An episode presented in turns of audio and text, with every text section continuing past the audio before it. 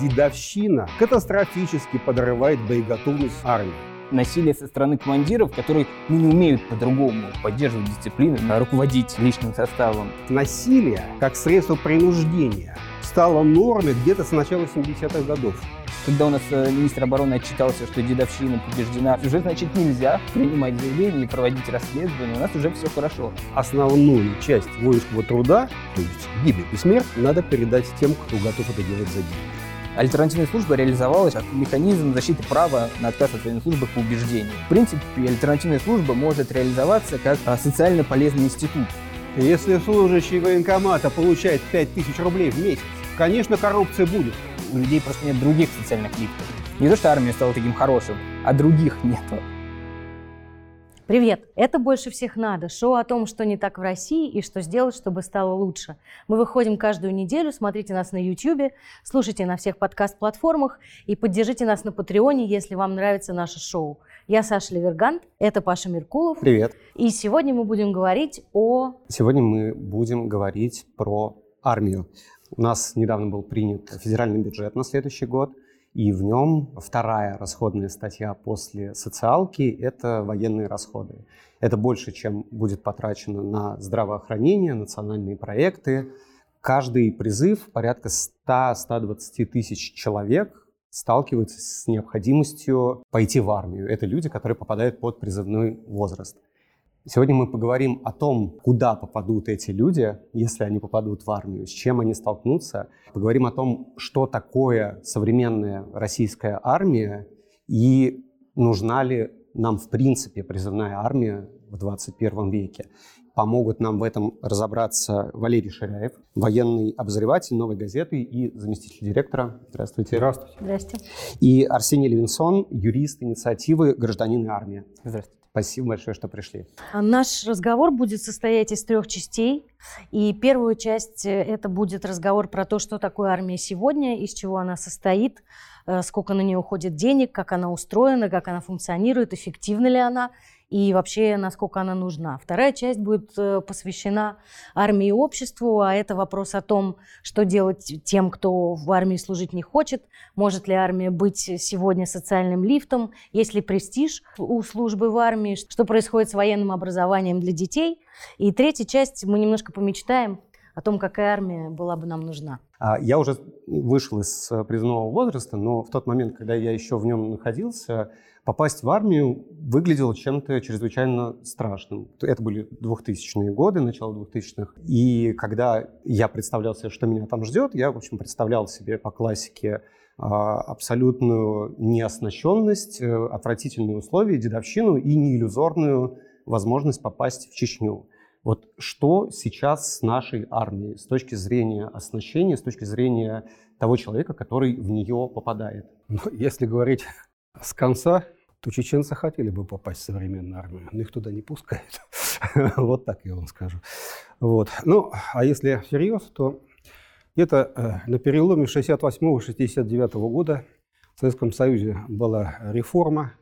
Воротник-стоечку заменили на отложной воротник в офицерском кителе, а э, срок службы сократили с трех лет до двух. На флоте с пяти до трех. Вот. И в этот момент это переломный момент, когда офицеры начали курить на улицах и стали попадаться пьяные офицеры на улицах. Почему-то, да, вот так вот неожиданно. И э, возникло вот это страшное явление дедовщина. Оно во, по всем статьям, по э, статистике и архивам прокуратуры и так далее начинается как массовое явление в армии с 1969 года. В дальнейшем оно обрело свои такие основные черты. И э, устоявшийся, это социальный институт, самый настоящий внутриармейский был. И э, вместе с развалом Советского Союза она не, оно не умерло, потому что э, армия, по сути, советская осталась. То есть новая Россия унаследовала советскую армию со всеми ее ну, извините за такое слово, прибабахами, в том числе и с дедовщиной, с тем самым призывным э, порядком призыва, и, и со всем остальным, и дедовщиной. И а, а, давайте я попробую вот так нарисовать, что это такое. Во-первых, надо сразу сказать, что это не а, Это хорошее очень слово, оно крепкое, оно запомнившееся всем поколениям, и оно обязательно а, в истории будет продолжать жить, ну, как исторический термин. Это а, система, которая делила военнослужащих на призывы на четыре части. Военнослужащие служили два года, по полгода, полгода, полгода, полгода и полгода. С переходом на очередной следующий полгода службы а, военнослужащий получал негласные полномочия внутри коллектива, которые превышали полномочия командования. Я за свою жизнь не помню случая, чтобы кто-нибудь мне рассказал, что а, дед, ну, старослужащий, да, чтобы им мог руководить молодой сержант. То есть только в каких-то уникальных случаях, типа вот учения, формальные там на плацу подчинения, это да. Но как только дверь в казарме закрылась и наступил закон джунглей, офицеры все ушли спать. Старший – это, конечно, старослужащие, без сомнения. И э, эта система, понимаете, она, а, ты вот, как с каждым полгода ты приобретаешь все больше и больше вес, а, да, э, веса полномочий, э, и как ты распорядишься ими, в том числе в людях просыпались самые тяжелые, самые а, зверские, зверские да, э, инстинкты, не во всех, но достаточно для того, чтобы э, с таким подходом к младшим своим товарищам выросла хотя бы четверть призыва, четверть хотя бы, все, система самоподдерживающаяся она переходит э, сама в себя и устранить. Она распространилась сразу по всем частям. Я, например, служил в элитных частях. Это а, ракетные войска стратегического назначения. У нас были только люди с э, математическим образованием, там, но иногда встречались и там, Северный Кавказ и так далее. Ну, все, все всякого бывало. А, но было дедовщина. То, что вы описываете, то, что характерно для советской системы, когда полгода, полгода, еще полгода ты набираешь этот вес, теперь, когда служит год, Казалось бы, нет, это должно не нет, работать. Давайте я пока э, еще я не закончил. Дело в том, что в дальнейшем появились еще землячества. А землячество – это э, сбор военнослужащих разного призыва, но объединенных единым так сказать, э, признаком призыва из одного региона. И в наибольшей степени это были восточные и южные землячества. То есть это Дагестан, Чечня, это, конечно же, у нас Тува, Э, сказать, и а много еще кто. Э, у славян землячество фактически не зафиксировано. Вот. И э, что это такое? Да? То есть насилие как средство принуждения стало нормой где-то с начала 70-х годов. И дальше так оно и шло и жило. Представьте себе табуретку, которая стоит у вас в ногах вашей э, кровати, на которую вы, э, э, ложась спать, кладете свою одежду. Да? Я ее разбираю, я вам описываю реальные так сказать, вещи. Я ее разбираю полностью и без клея, без гвоздей аккуратно собираю на сухую. Она просто на живую нитку. Сверху кладу все это сам и ложусь спать. Вот по первому свистку и по призыву ты вскакиваешь, хватаешь ее за ножку, тряхнул, и у тебя в руке дубинка. И в этот момент начинается э, просто битва между двумя призывами. Понимаете, если у твоего товарища идут предположим, в туалет, чтобы его там наказать за какое-то неправильное поведение, а он отказался что-то делать и так далее. Вот норма этого дела. Это кошмарная вещь. На самом деле это система. И если мы говорим про АУЕ вот на зонах, да, сейчас, это тоже система. Мы не можем сказать, что АУЕ – это вот э, насилие сильного над слабым. Ничего подобного. Это система, причем идеологическая. Вот дедовщина в исконном понимании, существовавшей десятилетия у нас – это именно система. Вообще забавно, что очень часто обсуждая армию, почему-то проводится вот эта аналогия. По аналогии с э, тем, что происходит в тюрьмах, вот эта э, внутренняя иерархия, которая там выстраивается, она зачем-то нужна, она поддерживается, с ней не ведется борьба. То есть э, когда в армии возникает вот эта история про духов, дедов, про то, что там есть какие-то свои внутренние рычаги управления людьми, с этим не боролись, оно зачем-то было нужно, на это закрывали глаза. Почему? Не ставили на первое место борьбу с дедовщиной а, политические органы, органы военной контрразведки и вообще командование. Не ставили. Она, эта борьба с ней не была на первом месте. Они знали и так далее, но полагали, что это не самое э, страшное, потому что, в принципе, дисциплина в армии дедовщину поддерживала. То есть им было есть, выгодно. Да, То есть да. это было выгодно. Она частично снимала с них их труды, от, да, их труды по, порядку, по установлению по дисциплины, по обеспечению дисциплины в армии, особенно а вы, вы, вот, вы, вы, Арсений, тоже, наверное, сталкивались э, в своей практике именно с этим, с этой темой, да? Да, но вот на самом деле когда служба стала один год, а, то действительно там остались землячества, остались какое-то насилие в армии, конечно, а, никуда не делось, да, нельзя сказать, что насилия в армии нету, но зачастую это уже не как, вот если проводить там сравнение с а, колониями лишения свободы, это не как субкультура АУЕ, а это скорее приобрело такой характер как в, на зонах секции дисциплины и порядка. То есть это выделенные командованием или какими-то офицерами группы людей, которым разрешалось применение насилия для цели командования, для поддержания дисциплины. И зачастую мотивы, да, вот почему это сохраняется, к сожалению, до сих пор сохраняется, мы это видим, особенно на Дальнем Востоке, мы помним совсем недавно этот трагический страшный случай,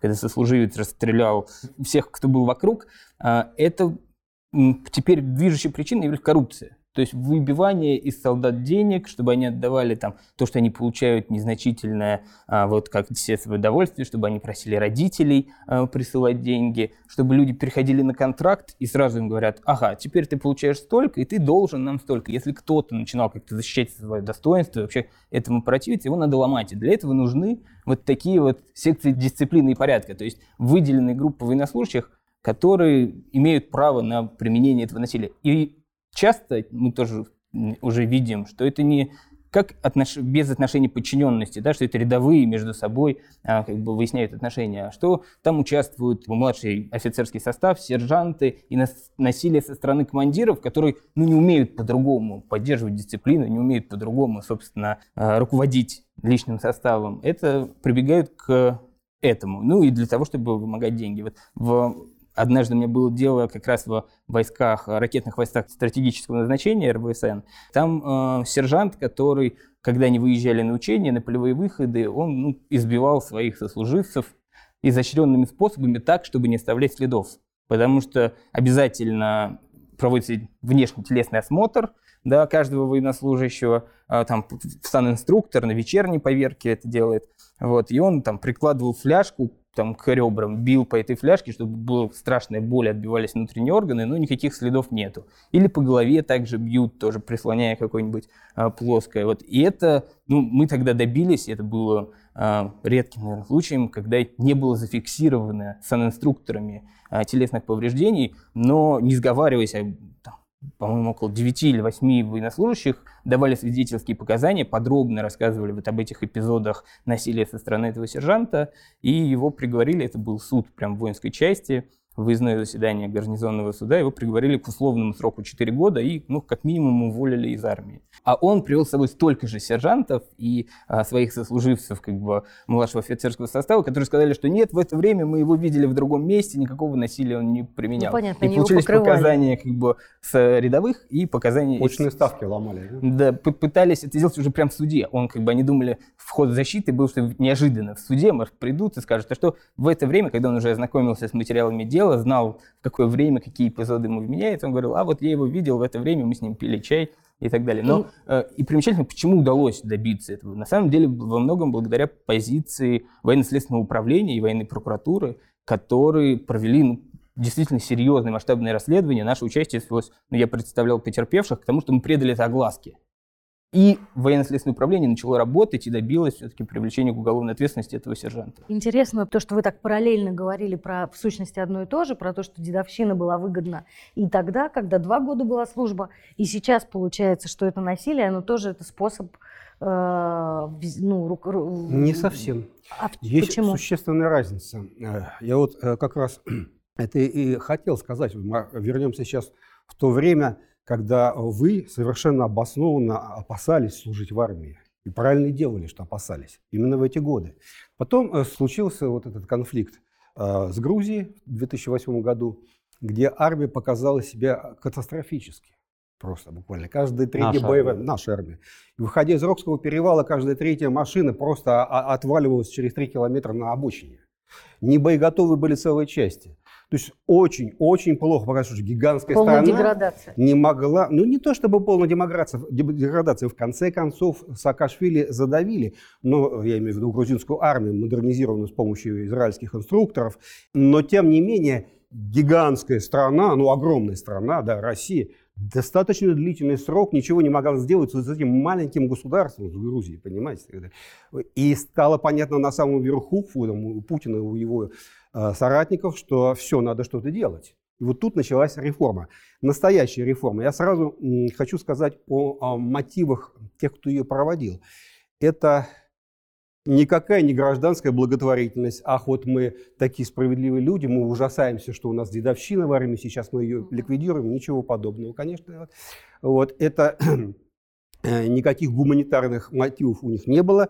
Это стало понятно, как вот в Афганистане тоже, я сам, когда воевал в Афганистане, вот лично просто это наблюдал, стало понятно после грузинской войны, что дедовщина катастрофически подрывает боеготовность армии. И воевать эта армия не будет так, как хочет руководство. Если все переложено на плечи одной четвертой состава, то есть на молодых, все, куда, куда, конечно, деды ничего не делают, эти ничего не делают, офицеры ушли, на дедов положились, все, и что? И вот эти 25%, хорошо, пусть будет 50, да, так сказать, должны содержать технику и все, значит, и воевать. Все кончилось. И началась реформа.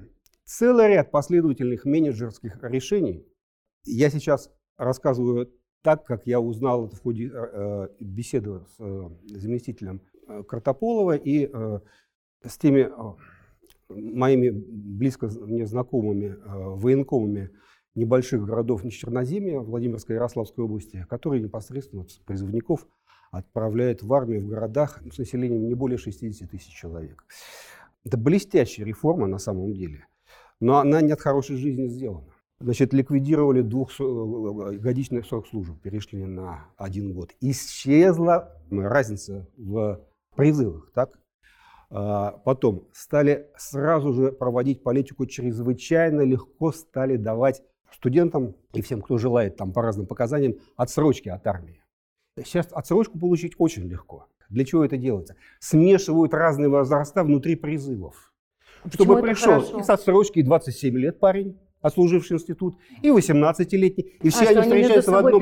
Да, необходимо перемешать вот это вот строгое расслоение 18 лет, 18 с половиной, 19 с половиной, 20 лет, понимаете, когда они друг на другом стояли, эту иерархию надо было уничтожить. Они делают это вот таким способом сейчас. Дальше, в 2007 году «Новая газета» впервые предложила, э, и мы написали письмо тогда в Главное политуправление, ну давайте сделаем, э, телефоны дадим э, военнослужащим.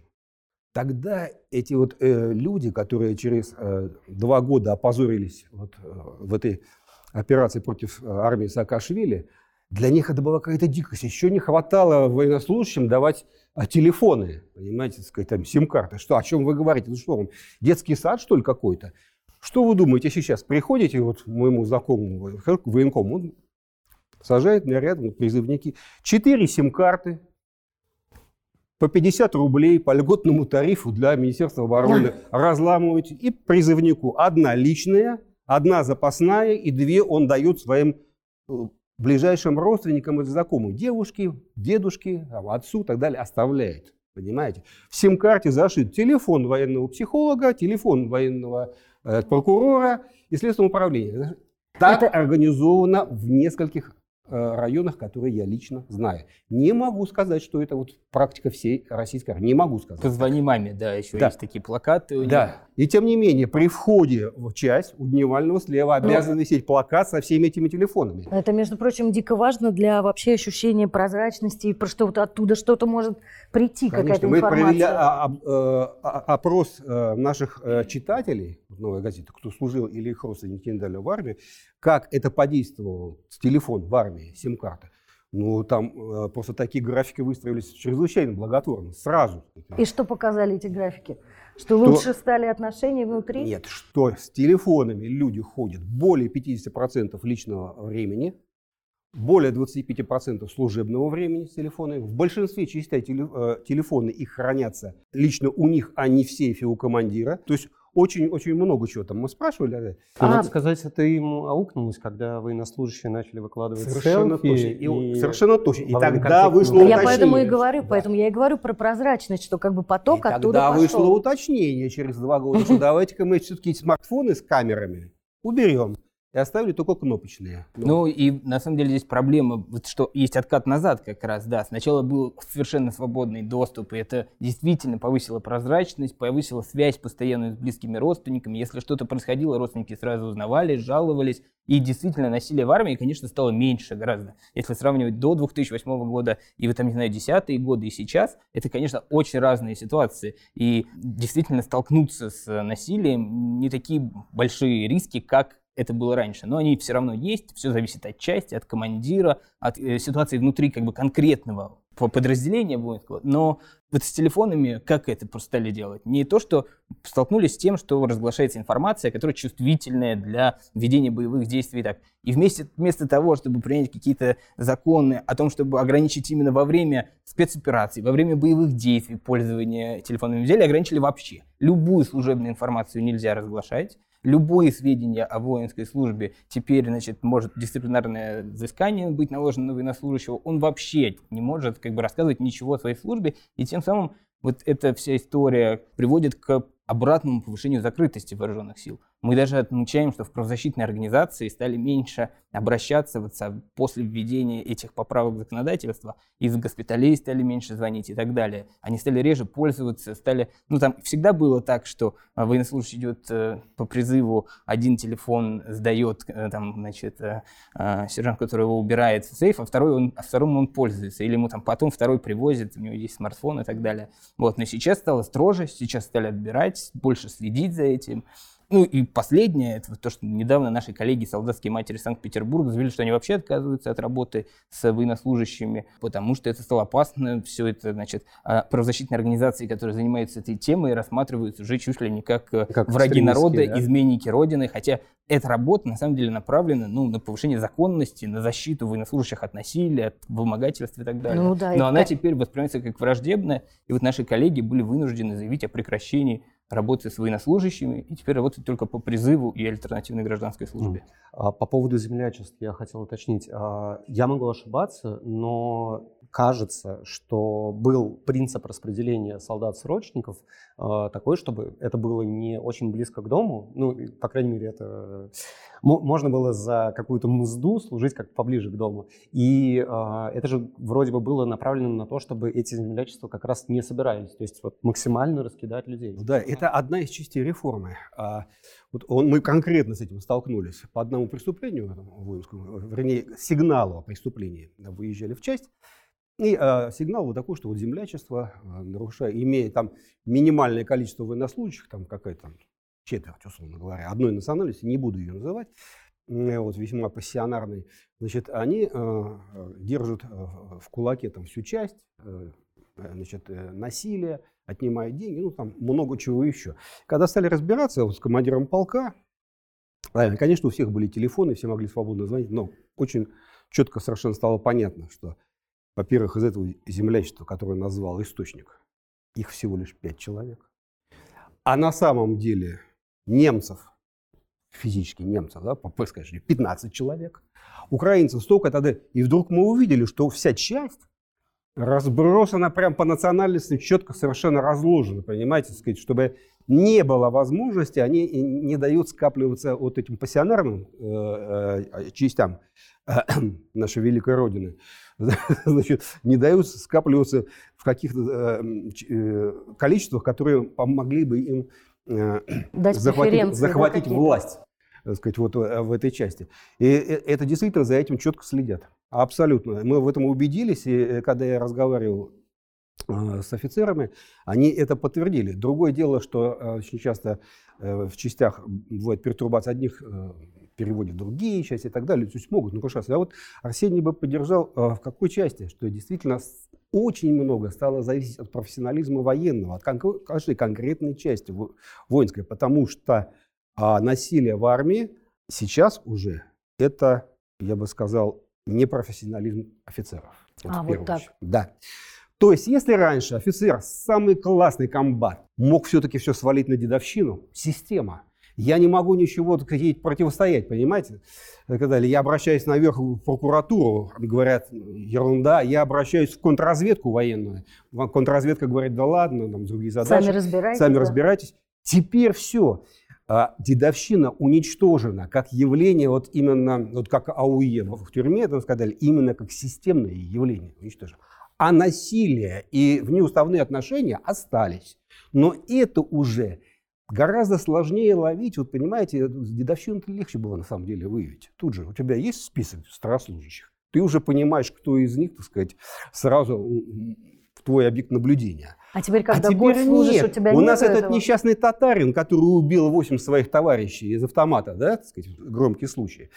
Он же по случайности, его главный обидчик, не оказался во время расправы в этой комнате, а он остался в живых. Его главный обидчик – это татарин, младше его возрастом, с его же призыва. Понимаете? То есть это тот же самый его близкий товарищ. Никакой дедовщины, ничего вот в этом смысле в старом То есть, то есть тут недосмотр да, именно это с уже чисто межличностные отношения. И насилие сильного над слабым.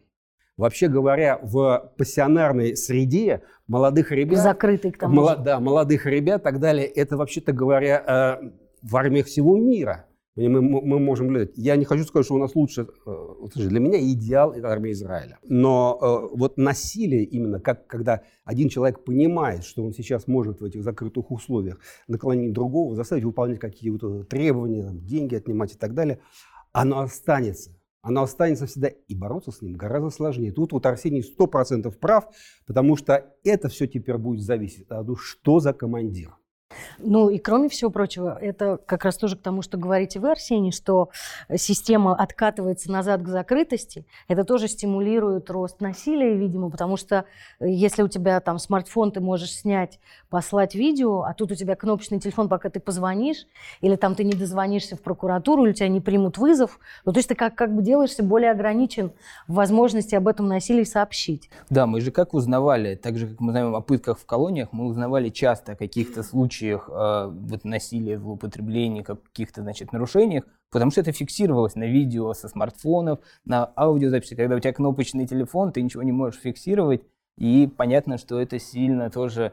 Кто поверит военнослужащему, который там должен подать рапорт, а разрешить ему обратиться в военную прокуратуру, он придет в военную прокуратуру, его слова ничем не подтверждаются, и, и что в результате? И кто и, конечно же, а, а, когда у нас э, министр обороны отчитался, что дедовщина побеждена, что насилия в армии нету, то его и не будет. Протоколов Ведь, отчитался. это же уже, уже читались, уже, значит, нельзя принимать заявления и проводить расследование. У нас уже все хорошо. И дальше система может воспроизводить, она, ситуация может ухудшаться, но вот это вот поддержание видимости того, что все в порядке, может э, создаваться искусственно. И, и это закончится очень плохо. Это тот самый знаменитый приказ ФСБ. 62 пункта запрещенных вещей, которые, из которых с 35 пункта и дальше начинается все, что запрещено э, касаемо э, Роскосмоса и, космических сам, а до 35 пункта это все, что запрещено собирать про армию. Там четко написано сбор целенаправленный распространение информации о морально-политическом состоянии в армии, а это и есть насилие в армии и все, что касается воинских преступлений. Э, Ведь в начале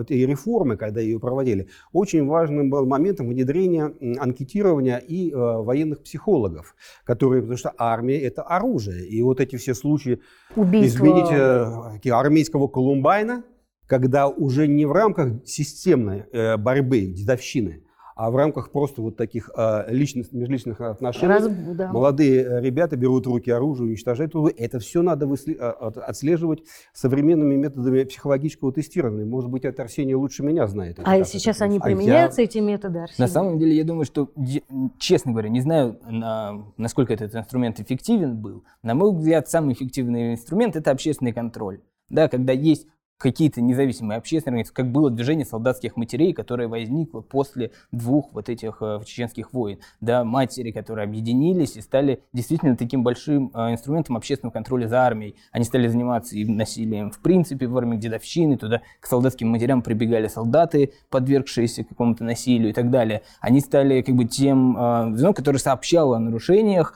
которое обращало внимание правоохранительных органов. А сейчас, понятно, время прошло, уже движение солдатских матерей, оно меньше, и те, кто остался работать, стали работать как-то более профессионально, как в Санкт-Петербурге, они уже воспринимаются как враги. И вот, на мой взгляд, именно развитие общественного контроля, наоборот, поддержка таких организаций независимых, которые бы выявляли проблемы в армии и говорили о них, они бы помогли. А просто если будут э, те же военные прокуроры или военная полиция проводить тестирование, ну, очень часто к нам обращались военнослужащие, которые говорили, что ну, все писали одно и то же, потому что там боялись, и нужна какая-то третья сторона независимая, которая бы военнослужащий понимал, что они его будут защищать, что они как бы не все в связке в одной. Кто-то нейтральный. Потому что когда это военная прокуратура, военная полиция, командование, понятно, что они все имеют какие-то разные интересы, но они воспринимаются как одно, что все будут друг друга покрывать.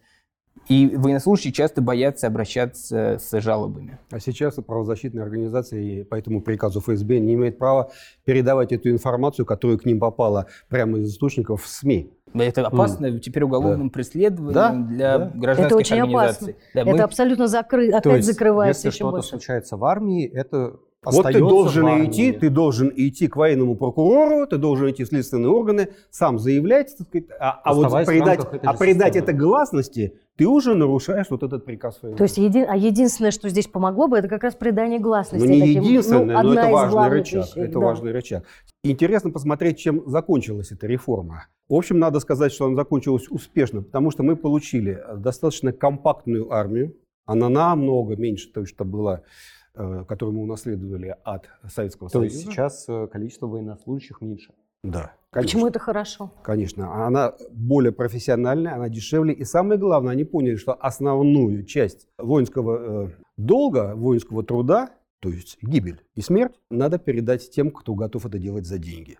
Проще вот. говоря, контрактникам. контрактникам. Итак, у нас во всех передовых частях все, кто должен участвовать в боевых действиях непосредственно, контрактники. Давайте разберем это на конкретном примере, о котором сейчас говорят все. Под, под называемой подготовки а, вооруженного вторжения российской армии на Украину. Главное управление разведки вооруженных сил Украины создало специальный доклад, карту, как Россия будет атаковать Украину, и сразу передала это американским журналистам, а э, глава управления э, разведки сразу же э, дал американским журналистам интервью. Поэтому. И потом это многократно тиражировалось. Они там пишут 100 тысяч человек российской армии на границах готовы вторгнуться. Очень интересно. На каждого военнослужащего, находящегося в атакующих передовых частях, должно быть 3-4 человека обеспечивающего состава. Это очень легко понять, если вы просто в поиске забьете в гугле, например, там «бури в пустыне». Сколько у американцев были, когда они высаживались сказать, боевых частей, и сколько обеспечивал. Один к четырем. То есть, если 100 тысяч передовых частей России сосредоточено, и еще 200 тысяч минимум, если не 300, должно стоять в обозе. Это скрыть нереально, невозможно. Невозможно, это Вообще огромное невозможно. количество да, людей. совершенно точно. То есть никакой атаки-то не готовится. Ну это бог с ним. Почему нас это интересует в контексте нашего разговора? Вот эти 100 тысяч, которые пойдут в атаку, за деньги. А надо ли всех остальных, которые патроны подносят, раненых вытаскивают, рембат зацепил танк, оттащил в тыл, с танка сняли э, быстро двигатель поврежденный, поставили новый, рассыльный эшелон закатили. Вот этих-то всех, надо ли им деньги-то платить? Они же погибать-то не идут, это же все обеспечение. И вот тут встает вопрос у наших военных. Денег-то нет особых в бюджете. И до сих пор эта часть, это призывники. То есть Понимаете? срочная служба – это бесплатная рабочая Совершенно. сила? Ну нет, есть, это квалифицированная. Нет, то есть это квалифици... То есть это, то есть сейчас секунду, срочные служащие обеспечивают без, обеспечивают работу профессиональных контрактных подавляющей военных. своей части. То есть это такова их роль. Да, да, и сколько... понимаете, и вот в этом-то и проблема. Если они экономят деньги, ну, э, тенденция такая есть, наверное, Арсений ну, не даст мне соврать, действительно, вот это э, расширение контрактной службы есть эта тенденция, все больше и больше расширяется контрактная служба. И тем не менее, очень большие сомнения, надо ли всю армию переводить на контракт, без штанов остаться можно. И поэтому вот эти срочники, а это самая уязвимая часть. Мы, собственно говоря, с вами сейчас разговариваем в основном-то о срочниках, mm-hmm. понимаете, не о контрактниках. А, вот. Самая уязвимая а часть. меня очень интересуют контрактники. Можете про них э, объяснить немножко? Я бы немного сказал, как у нас переходит вот на контракт. Да, Действительно, у нас уже отчитывалось Министерство обороны, что половина всех э, военнослужащих на рядовом составе – это военнослужащие по контракту. Это очень много. И по, этот процент постепенно растет. И здесь надо сказать, что здесь тоже некоторые злоупотребления, которые надо исправлять. Например, очень часто это военнослужащие по призыву, которые через 4 месяца заключают контракт в принудительно добровольном порядке. То есть Ты призывник, но тебе говорят, вот все переходим на контракт, потому что нам отчитываться в Министерство обороны нужно, а потом мы вас уволим когда ваш год подойдет к концу, но за, из-за контракта надо время... платить. Я не понимаю, тут какая выгода? Выгода в том, что у нас будет поло- больше половины на должностях рядового состава контрактников. Им планы спускают. Ага. Они, ну, они да, не могут понимаю, выполнить. Дурацкий вопрос. И что делать? Дурацкий да, вопрос, и, да. и, и надо, чтобы было половина контрактников. Вот. Но и здесь есть проблема, что когда человек подает рапорт на заключение контракта, этот рапорт подписывается, приходит приказ о его значит, принятии на службу, отказаться он уже не может. И здесь он полностью доверяет э, командованию. Нету свободного отказа от военной службы по контракту. Ты заключил на два года контракт, там есть так называемый испытательный срок, и многие военнослужащие думают, что это испытательный срок и для него тоже. Я посмотрю, мне понравится или нет, не понравится, уйду. А ему говорят, нет, извини, вот ты можешь уволиться только по предусмотренным законом основаниям или уважительным причинам. Там у тебя умерла там, мама тебе надо или еще что-то, изменилось как-то очень серьезно семейная ситуация, тогда ты можешь уволиться. А это не как на обычную работу, э, во время испытательного срока можно уйти. И зачастую военнослужащие приезжают, им там говорят за свой счет покупать военную форму, еще что-то там и так далее. Им обещают одно денежное удовольствие, оказывается другое, и они хотят уволиться и уже не могут. И тоже в правозащитной организации есть такие обращения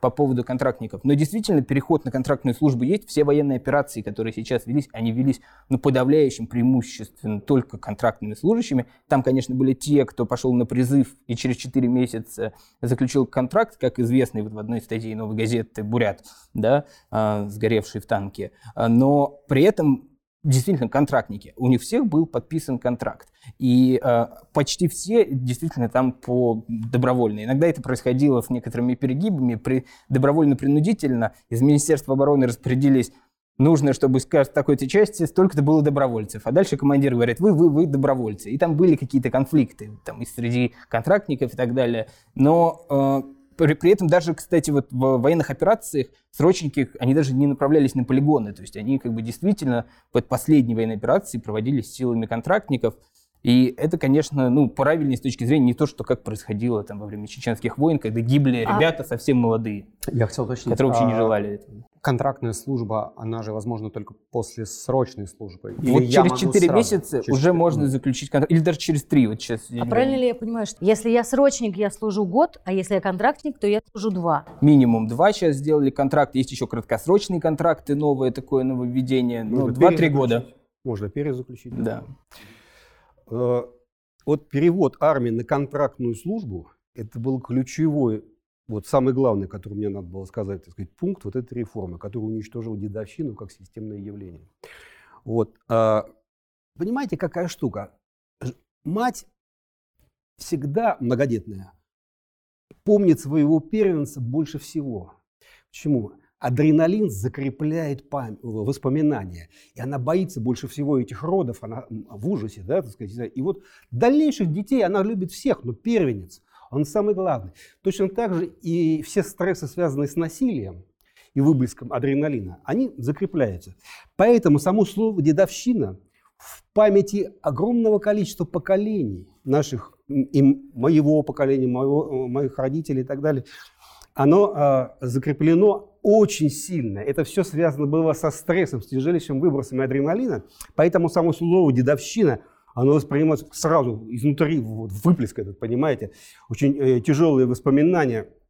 Я вообще армию хорошо прослужил, тем не менее, это очень тяжелые воспоминания. Вот э, я хочу сказать, что, например, если посчитать, сколько сейчас э, людей у нас, мужчин, седых уже, наших граждан, которые прошли именно через системную дедовщину, с нами вот на улицах ходят, я думаю, это примерно одна треть. Понимаете? То есть это в памяти поколений передается, передается.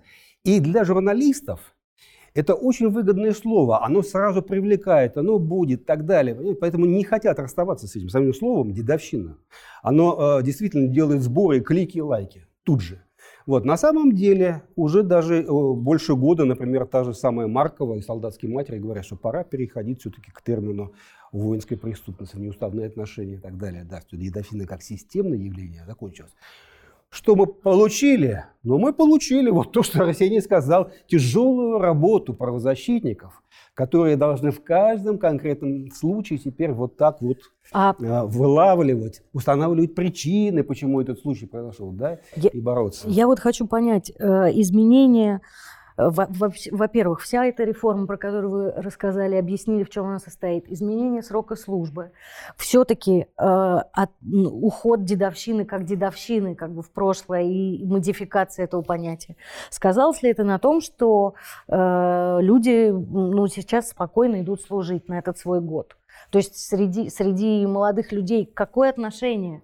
Или все равно главное избежать? Ну, может быть, у нас будет разный опыт. Пусть Арсений скажет. Да, да. Я Тут надо сказать тоже немножко исторический контекст. Чем российская армия отличается от армии советской? Тем, что в Советском Союзе был закон о всеобщей воинской как бы, повинности, а у нас закон о воинской обязанности военной службе, который отказывается от понятия, что всеобщего вот этого призыва. Да? Нету такого, что каждый молодой человек, которому там исполнилось 18 до 27 лет, он обязан пройти военную службу. А, потому что только годные по состоянию здоровья, только те, кто не имеет убеждений, противоречащих несению военной службы, не имеет отсрочек там, и так далее. То есть всеобщего призыва нету, есть план призыва, есть определенное количество граждан, там, да, как вы сказали, от 100 до 130 тысяч э, человек каждый призыв – и это далеко не все молодые люди, которые подлежат призыву. Да, то есть 130 тысяч или 100 тысяч, и сейчас число сокращается, это гораздо меньше, чем тех людей, кто каждый год в России достигает призывного возраста и вообще так называемый призывной ресурс. Призывной ресурс сейчас гораздо больше, чем план призыва. И нет такой ситуации, что э, действительно уже последние годы все у военных комиссариатов были проблемы с выполнением вот этого плана призывов, с призывом того количества людей, которые есть. Что есть, значит, какая-то проблема, что очень много уклонистов бегает, и нельзя этот а, план призыва выполнить. А, на юге России там вообще мечтают все в пойти, очереди стоят. В очереди стоит Правда? военный комиссариат, чтобы пойти в армию. Да. И это не только Северный Кавказ, это и Астрахань, и там, может быть, там, я не знаю, другие Краснодар, другие регионы вокруг Ростовской области, вот, где тоже, в общем, никаких планов. Да в Москве, на самом деле, я прохожу, там призывников очередь, и, в принципе, желающих пойти довольно много. Но при этом в чем проблема? В том, что э, работа военных комиссариатов направлена не на то, чтобы выбрать наиболее подготовленных, наиболее желающих, наиболее значит, жаждущих пройти эту военную службу, а вызвать как можно большее количество людей – и тех, кто не хочет, тех, значит, тащить, тех, кто хочет, говорить, нет, ну тебе надо еще это собрать, это собрать, Слушайте, это. это какой-то парадокс, то, что аб- вы абсолютно, описываете. Абсолютно на обратная как бы, работа настроена. Ну, тех, кто демонстрация не хочет, работы. Да, те, и все время говорят, вот уклонистов надо ловить. Но на самом деле выполнить этот план призыва уже можно было бы совершенно по-другому, ища именно желающих и наиболее подготовленных к службе. Я э, могу вам сослаться на э, личный опыт общения с несколькими военкомами Центральной России, маленьких городов. Им спускают вот те самые планы призыва, о которых Арсений говорил, 25-30 человек в призыв. А призывной контингент до 200 иногда. Ну, обычно 80. Так вот, тяжелейшая проблема перед ними стоит совсем другая. Выбрать-то по здоровью сложно. Очень много ребят наших современных, в противоположность вот э, той ситуации, которая была в советские времена, советская армия, слабых здоровьем, там не только плоскостопие, очень много чего находит. И вот так удивительно, вроде бы разнообразное питание и так далее, вот все. Тем не менее, нынешнее поколение, по уверению вот всех военных медиков, и особенно военкомов, которые просто жалуются, подобрать Слабые. нормальных, да, и и, и это проблема, и это проблема. То есть ему 25 человек набрать из 80, понимаете, он берет там самых я про провинциальные говорю военкоматы, не про московские, да, ему уже, уже тяжело, понимаете? Вот, поэтому вот э, это интересное такое очень. Да, это, это интересно, это интересно к тому, как раз к моему вопросу. Я хотела спросить про то, есть ли сейчас тема, как откосить. Э, и очень часто вообще разговор про откос был в контексте здоровья. Там липовые справки, то все. А вы, Валерий, говорите, что все и так сейчас слабые. То есть что, темы откоса больше нет? Нет, конечно, есть э, э, такая тема, и здесь много там, кто пытается на этом заработать, есть коррупция вокруг этого. К сожалению, э, избавиться от коррупции в военных комиссариатах пока не удалось. И, э, но вот как, когда к нам обращаются, да, мы, ну, правильно, солдатские матери всегда говорят, нет здоровых, есть недообследованные. Да, конечно, Если служащий военкомата получает 5000 рублей в месяц, И 90% служащих военкоматов провинциальных – это женщины пожилого пенсионного возраста, которым в качестве барского подарка под Новый год кидают премию 3000 рублей. Конечно, коррупция будет. Куда вы денетесь? Увеличьте зарплату служащим военкоматов. А это как в анекдоте, вот, когда устраивается на работу в полицию, пистолет дали, а дальше да. что, еще и зарплаты полагается? Да. Вот у нас сейчас так относятся к военным комиссариатам. Вы сами там как-нибудь выживаете? Вот я хожу в суды, там юристы военкомата, они просто получают, ну там для Москвы вообще не деньги какие-то. Я думаю, как они там могут на 15 тысяч, я не знаю, грубо говоря, в Москве юрист работает. В Москве вообще бывают такие зарплаты для юристов? Какое, какое качество может быть там правовой работы, когда там старший помощник военного комиссариата по правовой работе получает 15 тысяч рублей, грубо говоря? Провинциальный военком 27 тысяч. Вот. Понятно, что качество этой работы и отношение к этому, как бы, ну, они сами там заработают, сами все обеспечат, лучший призыв и так далее. Это, конечно, совершенно неправильно, я абсолютно согласен, что это как бы а, проблема не в плохих военных комиссарах или сотрудниках, это проблема системная, которую надо решать тоже системно. И, может быть, ну вот как э, одно из того, что как бы, вот, как бы может заменить коррупцию, то, что мы предлагаем, да, это альтернативная гражданская служба, чтобы не было необходимости придумывать себе какие-то заболевания, если человек здоров, чтобы не было необходимости как-то косить, что есть два вида службы. Те, кто по каким-то причинам, по убеждениям не хочет проходить военную службу, тот проходит альтернативную гражданскую. А, а большой тот, запрос хочет, на, на, на альтернативную службу? Он на самом деле маленький и чудовищный. Да? То есть в процентах сейчас альтернативная гражданская служба, она там в 2003-2004 году появился закон, да, и с тех пор там э, на альтернативную службу идет там меньше 1%. Ну, почему от, так? Потому что это не вписывается в ту систему сейчас призывную, которая установлена. Военные комиссариаты всячески препятствуют альтернативной гражданской службе. Потом срок, который там в два раза больше, он, конечно, тоже останавливает. Да, когда это было два года, это было вообще какое-то безумие, четыре года э, проходить альтернативную службу в этом как бы э, современном мире, как бы таком быстром, да, четыре года это очень много. Да и два года на самом деле очень много. Деквалификация может наступить. Да, и, и это как там кто шел на четыре года, ну вот одни свидетели Иеговы, да, пошли тогда, когда объявили альтернативную службу 4 года. Сейчас 2 года это, конечно, лучше. Мы даже пытаемся развивать альтернативную службу, потому что считаем, что это вот то, что может заменить и коррупцию, и то, что может реализовать, как бы улучшить и армию в том числе. Да? Потому что если в армию не сгоняют силой, да, а есть какая-то альтернатива, то это улучшит ситуацию в самой армии тоже. Чем более будут люди, желающие проходить эту военную службу, тем лучше будет, в общем-то, а, атмосфера и ситуация в вооруженных силах. Ну вот про альтернативную службу. В то время, когда меня это еще близко касалось, э, альтернативная служба — это была история про то, что ты будешь э, там два или четыре года в ПНИ Э, выносить утки за кем-нибудь. То есть это был такой очень плохой вариант Б. Вот сейчас альтернативная служба, она какая-то есть в адекватном варианте. Если я квалифицированный человек, если я, например, программист, я могу пойти и быть там полезен чем-то. Библиотеки. Оператором ЭВМ в тот же ПНИ, да, такие бывают ставки, действительно. Но в основном, конечно, это не квалифицированная работа, но это такой миф, что выносить утки. Да? В основном работают половина половина всех, кто идет сейчас на альтернативную службу на Почте России, половина действительно в санитарами, в больницах и других там социальных учреждениях.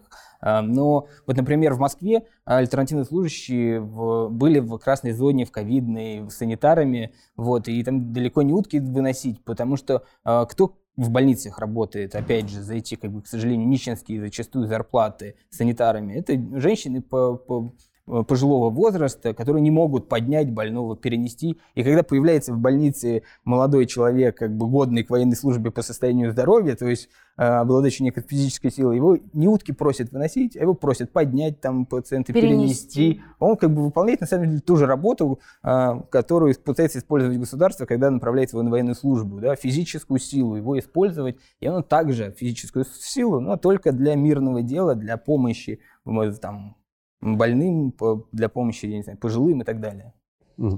Про э, откосы, то, что ты начала, я хотел э, уточнить. Сейчас есть э, достаточно много сервисов, понятно, коммерческих, да, направленных на какую-то юридическую помощь призывникам. Говорит ли это о том, что, в принципе, а, отказ от армии и попытка откосить, я уж не знаю, корректно ли вообще это слово сейчас э, употреблять, оно перешло в какую-то юридическую плоскость? Или вот эти вот все конвертики, договоренности, это все осталось? Ну, осталось, я думаю, и то, и другое. Развивается как бы правовой подход это, с одной стороны, хорошо, как бы, да, что есть эти все правовые какие-то способы, да, но а, по большому счету, вот, чем мы, правозащитная работа отличается от этих фирм откосить и так далее, да, потому что они там что-то обещают, они берут деньги, они как бы, как у любой коммерческой фирмы, цель извлечения прибыли, да, а мы говорим, что на самом деле со всеми этими проблемами, если человек не годен по состоянию здоровья, он сам может собрать эти справки, которые подтверждают. Если он по другим причинам как бы, не, э, не хочет служить в армии, значит, ему нужно сформулировать убеждение, которое противоречит несению военной службы, и идти на альтернативную службу. Это не так страшно, что это вот там два, два года выносить утки. Это э, служба, которую можно совмещать с заочной учебой, которая, в принципе, ну, для Москвы и Петербурга, это вообще, на мой взгляд, вполне может быть привлекательно, потому что их всех не отправляют в другой регион, а они оставляются служить дома. в Москве, могут заочно учиться, могут совмещать это со своей обычной жизнью, жить дома. Вот. И в Петербурге то же самое. Да? То есть, потому что если отправляют в другой регион, то нужно предоставлять общежитие. Общежитий нету в, у государственных организаций, уже все недавно приватизированы. И поэтому это, в принципе, реальная альтернатива. Конечно, нужно повышать ее привлекательность. То есть можно было бы вообще как-то популяризовать э, эту альтернативную службу, вообще говоря.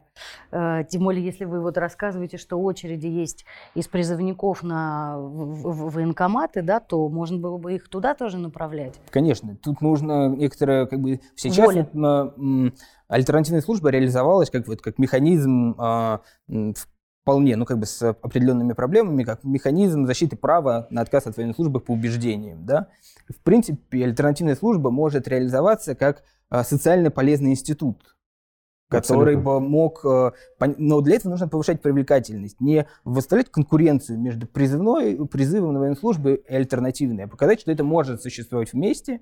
На самом деле уже нет необходимости всех отправлять в вооруженные силы, потому что армия, вот как правильно Валерий говорил, что она стала э, меньше, компактнее, не нужно миллион военнослужащих, не нужно всех, кто годен к службе, отправлять туда.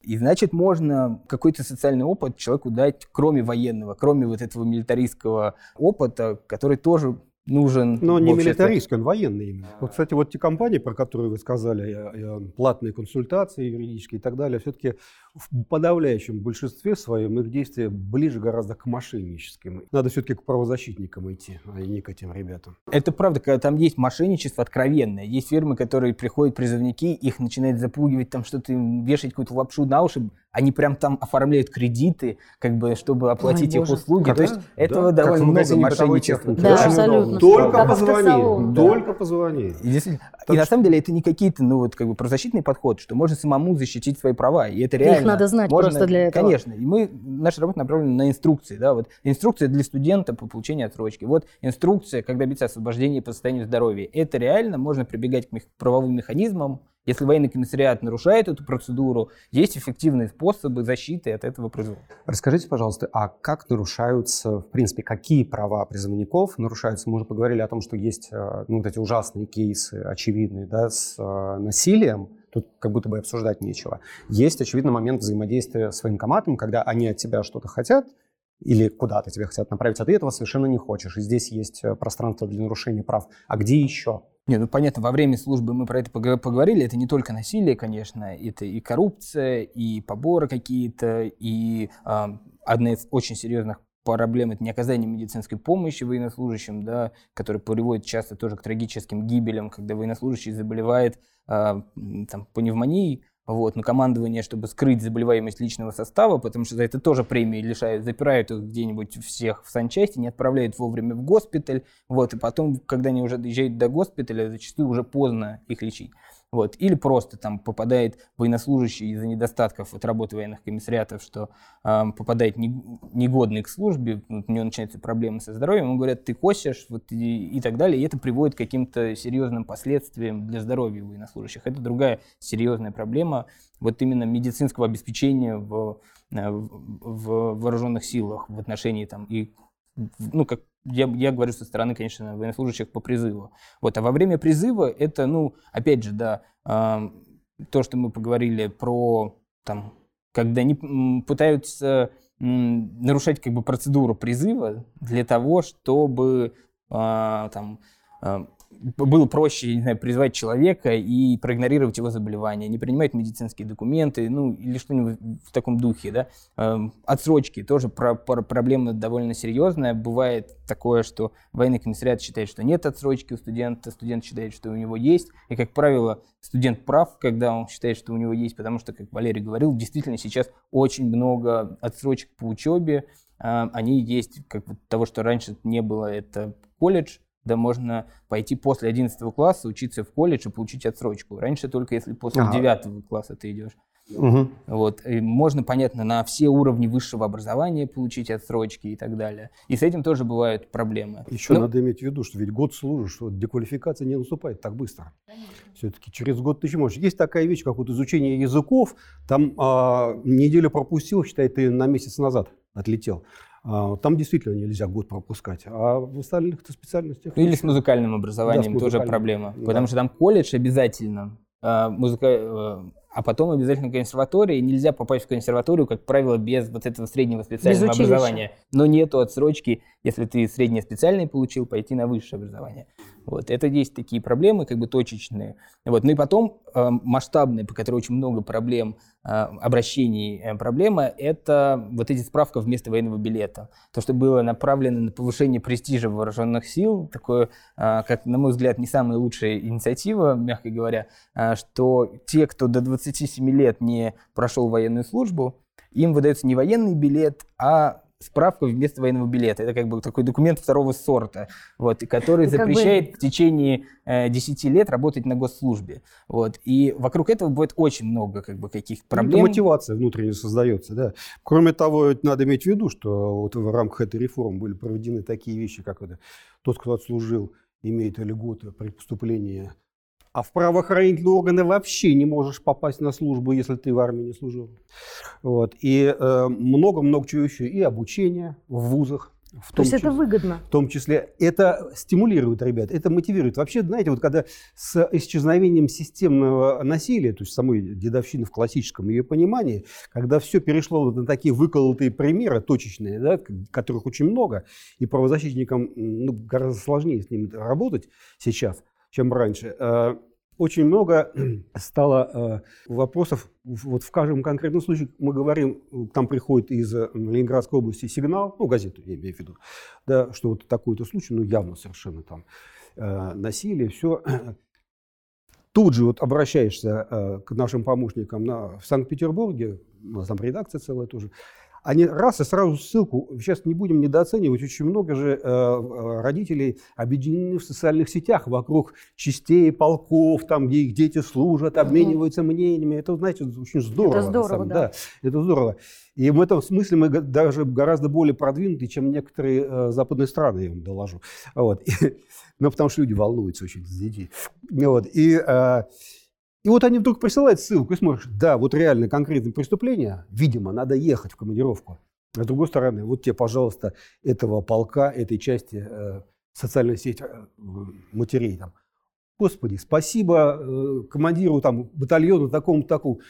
Вот пришел мой парень оттуда, господи, не насмотрюсь на него, же, же ответственный человек стал. Он уже понимает, что если он что-то делает, это вот не просто так, понимаете, вот это инфантилизм, который э, сейчас во всех странах мира это такая тенденция сильнейшая. Взрослые а ребята, мальчики все больше и больше задерживаются в этом состоянии. Переходя, ну, э, как Высоцкий пел, срок жизни увеличился, может быть, концы поэтов отодвинулись на время. То есть э, увеличился э, срок нашей жизни биологический, и, видимо, вот этот вот возраст подростковый, взросление, взросление оно тоже, видимо, и поэтому в армию все больше и больше попадает психологически подростков, читаешь, и там такие восторги по поводу этой же самой части.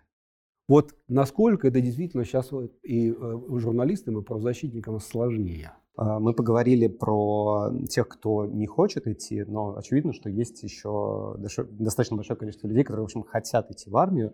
А, и начиная с реформы, потом с тем, что у нас появилась юнармия, то, что на фасадах домов висят прекрасные люди в красных беретах, то, что у нас было несколько э, компаний, которые, по крайней мере, по телевизору выглядят как очень успешные. В общем, э, похоже, что престиж армии поднимается, что люди туда хотят идти и видят в этом какой-то социальный лифт. Вот вы уже сказали о том, что есть льготы по поступлению в вузы. Есть такая вещь, как военная ипотека, которая, очевидно, для кого-то тоже является стимулом. Люди э, действительно сейчас лучше относятся? На, на мой взгляд, это скорее вот такой престиж вооруженных сил и желание туда пойти. Нет хорошей жизни, к сожалению. Да, а к тому, что вот как я помню, у нас были звонки, что если признали негодным, то все, у тебя все дороги закрыты. У нас в городе, говорят, три То работы есть, есть на железной дороге, в армии и в полиции, и в частной охране. Везде нужно годным быть к службе по здоровью. И когда некуда идти, единственный социальный лифт – это армия, это большая проблема. Из деревень, из небольших городов действительно у людей просто нет других социальных лифтов.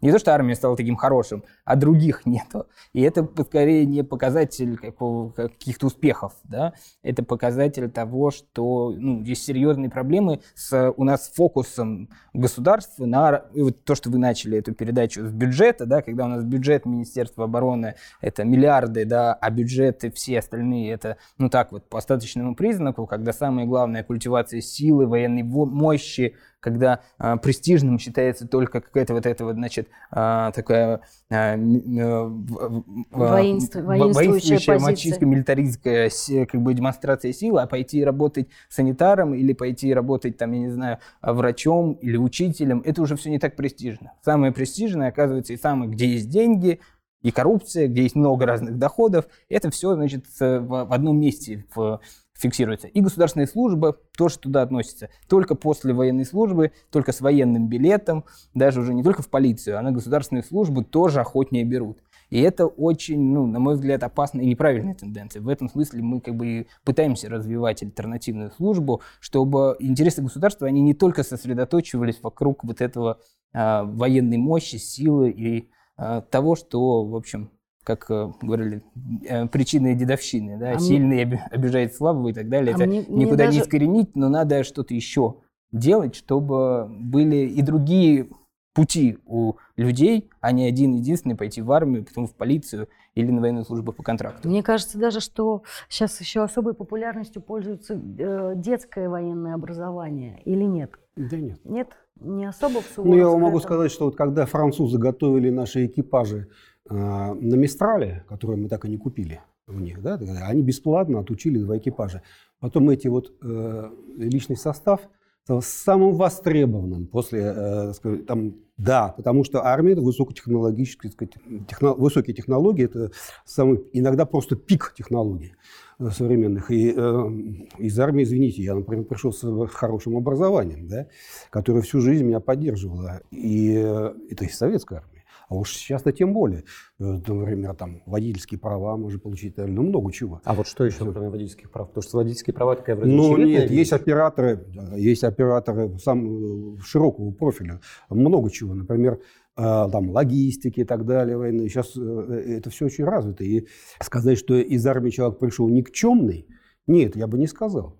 И армейская Компьютерщики, школа, наверное, армейская школа поваров современная, она такая, что она дает вам, да нет, не, не, смейтесь, не смейтесь, да, современный мичман флотский а, вам такое покажет, что не во всяком, во всяком ресторане. Звезда Мишлен Три ему, ему да, Нет, вы просто в Санкт-Петербурге обратите внимание, сколько отставных моряков образ... Э, свои кафе там так Открывают, далее. Да? О, здорово. Нет, нет, все это, э, э, это не совсем все так уж безнадежно, как кажется. Я тут бы, ну, спорить не стану, немножко другое видение. Видите ли, в чем все дело? Когда э, молодой человек вот из этого инфантильного возраста выходит, так называемый возраст инициации, э, в первобытных племенах он соответствует где-то 12 годам, когда мальчик становился охотником, да, и потом он все сдвигается, сдвигается, сейчас он еще больше сдвинулся, там до 18 уже лет дошел, но тем не менее вот этот возраст, когда он должен доказать, что он мужчина самим себе и окружению, э, это связано э, с рисковыми вещами, с каким-то азартом, э, с куражом, совсем. Нацисты до Пятигорска дошли на этой энергии молодых своих, ну, вот, э, которых они охмурили. Это не просто так, это был э, азарт. Комсомольск на Амуре заложили вот точно такие же люди.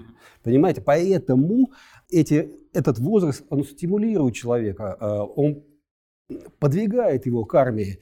И эти ребята, они всегда будут, которые хотят, хотят служить, которые хотят связать свою, э, потом, тем более э, вот сыщики и воры. Что плохого служить в правоохранительных органах, если они не коррумпированы? Да? Ну, ты защищаешь граждан. Ну, Елки-палки.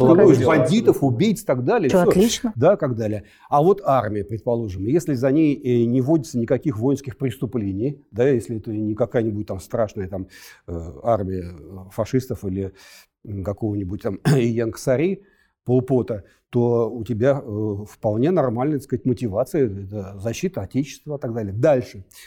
Все армии современные всех э, государств мира крупных, которые входят в блок НАТО, ну это крупные такие страны, на которых мы вот не то чтобы хотели быть похожи, но жить примерно как вот у них, тем хочется. Их армии э, последние 30 лет непрерывно участвуют в вооруженных, ну, в, в боевых действиях. Да? И это э, сопровождается определенной кампанией такой, ну, э, поддерживающей призыв и так далее. Все. А эти армии не выглядят позорно. так далее. Это не то, что наша армия, которая чуть не проиграла войну в Чечне, потом войну. И тут вдруг, когда после этой реформы у нас оказалась единственная удачная и практически без потерь, почти без потерь кампания в Сирии, малым, э, малой крови, действительно, с очень небольшими э, сравнительно потерями, добились того, что э, вот, сорвали там все планы этой да я оппозиции не назову, как востоковед и человек, закончивший Институт стран Азии и Африки, я скажу, что были самые настоящие, так сказать, террористы, еще на самом деле. Вот. И когда все это сорвалось и так далее, это повысило престиж. Действительно, и а, стало казаться, что а почему нет? Борьба с терроризмом – это не такое плохое предназначение в жизни. Вот это все в совокупности, если смешать его с тем, о чем рассказывал Арсений, вот такие противоположные тенденции, они э, уживаются в одном нашем обществе. И будут всегда те, кто хочет служить в армии. И современная армия после реформы – создает для этого условия. Да, есть такие, э, вот возможность такая действительно есть. Если уже вы не боитесь идти служить или сына своего отдать да, в армию на один год, то э, уже проще поддаться вот этому своему настрою. А чего? Почему? А как вот... у американцев, какая главная э, на призывных пунктах э, по, всему, по всем Соединенным Штатам, на вербовочных пунктах, извините, какая главная фраза? Знаете? Какая? Хочешь посмотреть мир? Вступай в морскую пехоту. Прежде чем... Это же на кого рассчитано? Вот на этих мальчишек. Если бы мы могли помечтать о прекрасной армии и прекрасной России будущего, э, можете в двух словах описать, что какая она должна была бы быть? Ну, на мой взгляд, это армия в первую очередь добровольная. Это главный критерий. Я не говорю контрактная армия, я говорю армия, куда идут по собственному желанию. А, и при этом я считаю важным сохранение вот такой другой формы исполнения этой обязанности по защите Отечества. Вот, например, а, Германия, когда она отказалась от призывной армии, они оставили ну, контрактную армию, понятно, и социальный год, да, где э, студент смог пойти и вот на какой-то получить социальный опыт другой, не, э, не военный. Вот. И, на мой взгляд, очень важно развитие именно добровольной армии, чтобы не было принуждения никакого, а, и при этом развитие альтернативной службы как какого-то полезного социального института. Угу. А вы что скажете? Как-то загрустили. Сосредотачиваемся. А, в первую очередь, конечно, добровольная, с очень высокой долей э, военнослужащих по контракту, объединенных единой патриотической идеей, как армия Израиля, обязательно. Понимаете, вот американцы дают другой пример. Военнослужащий, подписавший контракт, это некий вариант чиновника. Но э, у тебя такая служба, ты контракт подписал, но у тебя особый, ты чиновник, но особый. Вот убьют тебя, будет тебе особая страховка твоему сам, понимаете? Мы твои все условия примем.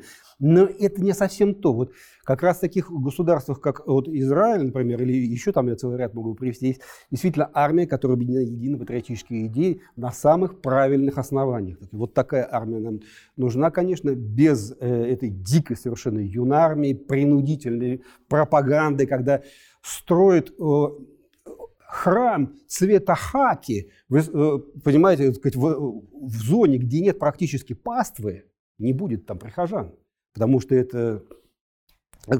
И это считается так сказать, мотивацией. Нет, вот нам не такая должна быть армия, армия настоящих патриотов. И, конечно, а, компактная, гораздо менее дорогая, чем армия наших э, богатых соседей. И, э, без сомнения, это армия с очень высококвалифицированным офицерским, офицерским составом. От офицерского состава зависит вообще все.